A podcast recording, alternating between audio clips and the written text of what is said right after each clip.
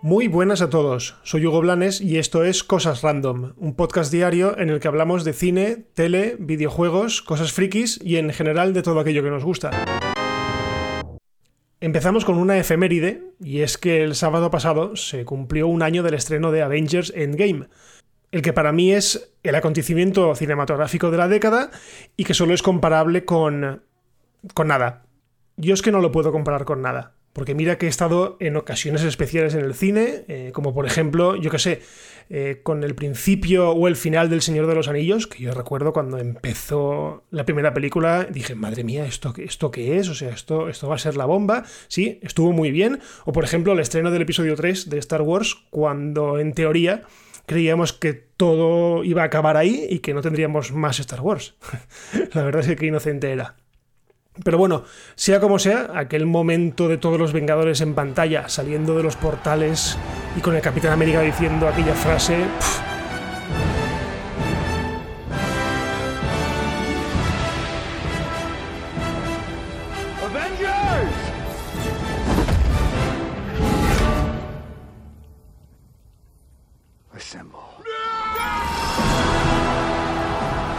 de locos. O sea, mira, simplemente recordándolo ahora ya se me pone la piel de gallina. De hecho, me acuerdo que estando en el cine, viéndola con mi hija, eh, le dije en ese justo momento, le dije, hija, esto que estás viviendo es historia del cine. No sé cuándo volverás a ver algo así sentado en una butaca. Así de claro. En fin, me apetecía recordar esta fecha y más teniendo en cuenta que hace pocos días se publicó que la película le generó a Disney un beneficio neto es decir, después de pagar a todo el mundo, de 900 millones de dólares. O sea, una barbaridad. Eso es más de lo que recaudan muchísimas películas o, que o, es más de lo que muchas películas soñarían en recaudar, simplemente en recaudar. Así que bueno, ahí es nada, una barbaridad. Todavía tendremos que esperar bastante hasta que los cines vuelvan a abrir. No son palabras mías, y es que según el CEO de MK2, una cadena de cines franceses que también cuenta con algunas salas en España, ha afirmado que hasta octubre o noviembre los cines no abrirán. Y lo más importante de todo, y algo que aquí ya he mencionado, es que todavía no saben en qué condiciones lo podrán hacer. De hecho, ahí viene la preocupación porque pese a que puedan abrir, es casi seguro que no permitan aforos completos ni siquiera de las tres cuartas partes de su capacidad. Y claro, esto cae como una losa sobre la taquilla porque en el caso de bombazos como los de Marvel, Disney, Pixar o DC, o Warner, por ejemplo, pues no podrán llenar las salas y su recorrido pues será bastante menos lucrativo de lo que hubiese sido en condiciones normales. Pero es que aquí está el kit de la cuestión. Porque la normalidad que teníamos no es para nada la que nos espera cuando todo esto empiece a remitir.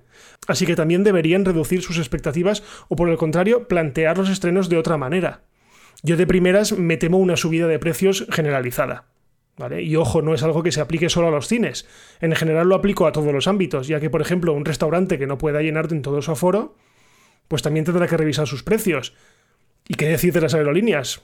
Estas últimas acostumbradas a meternos como sardinas en las cabinas de los aviones para abaratar costes y que ahora pues eso va a ser imposible. Entonces veremos cómo responden. En fin, en unos meses veremos cómo será esa nueva normalidad y si aquello de ir al cine se queda como algo pues excepcional, algo especial, algo para eventos muy muy señalados, tipo pues las películas de Marvel, las películas de Disney, las de Pixar, las de DC, es decir, películas que está mal decirlo, pero de estas que solemos decir que hay que verlas en el cine. Quedando el resto, bueno, pues para cinéfilos y para gente muy, muy fan del cine de género. No sé, es muy complicado tanto de opinar como de afrontar, así que yo lo único que haré será esperar a ver qué pasa.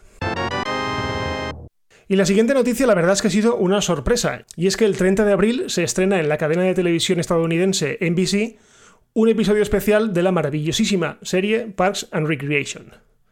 El argumento del especial tomará como referencia la situación actual, la de confinamiento, en la que Leslie Knope, la protagonista, está decidida a mantener el contacto con sus amigos en tiempos de distanciamiento social.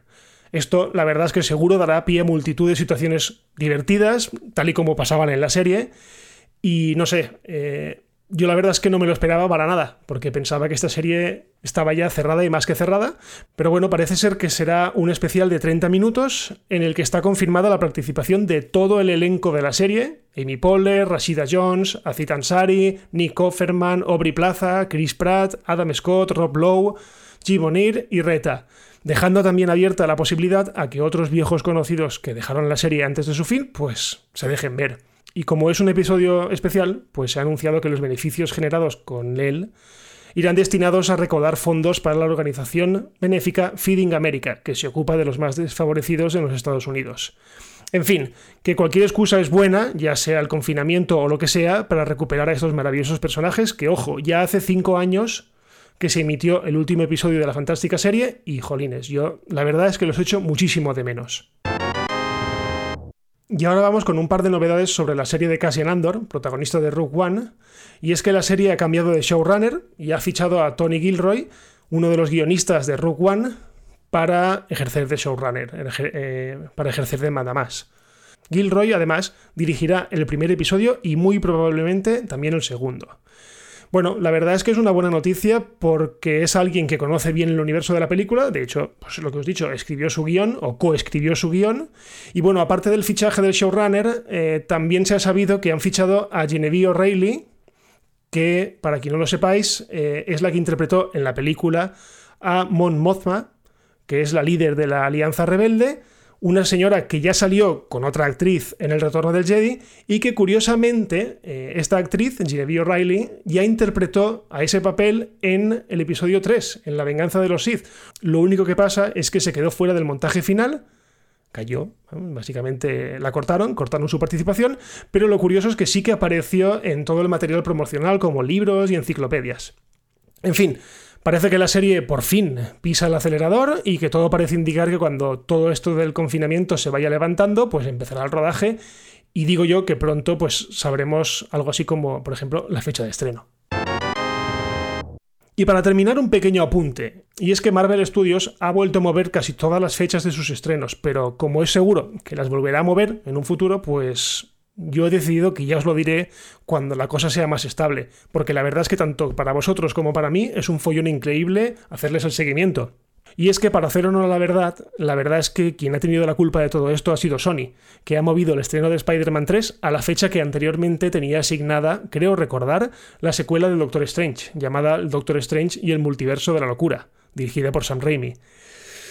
No sé, yo creo que al final me veo anunciando los estrenos un día antes de que lleguen a las salas, así por lo menos me aseguraré al 100% de que la información sea correcta. Porque ya os digo que es que el movimiento que está viendo estos días es que no para. O sea, no para por, porque sí, la voluntad de los estudios es estrenar sus, sus, películas, pero sé, claro, esto se está alargando, eh, los rodajes están detenidos, la postproducción pues va, pero va más lenta, entonces las fechas se les echan encima. Así que esperemos probablemente muchos más retrasos y lo que está claro es que el año 2020 para las distribuidoras y para los estudios va a ser un completo apocalipsis. O sea, quitado de estos primeros dos, tres meses que pudieron estrenar algo, yo creo que de aquí a final de año no van a poder hacer prácticamente nada. Así que bueno, yo creo que ellos tacharán el 2020 de del calendario y se centrarán directamente en a ver qué pasa a partir de 2021.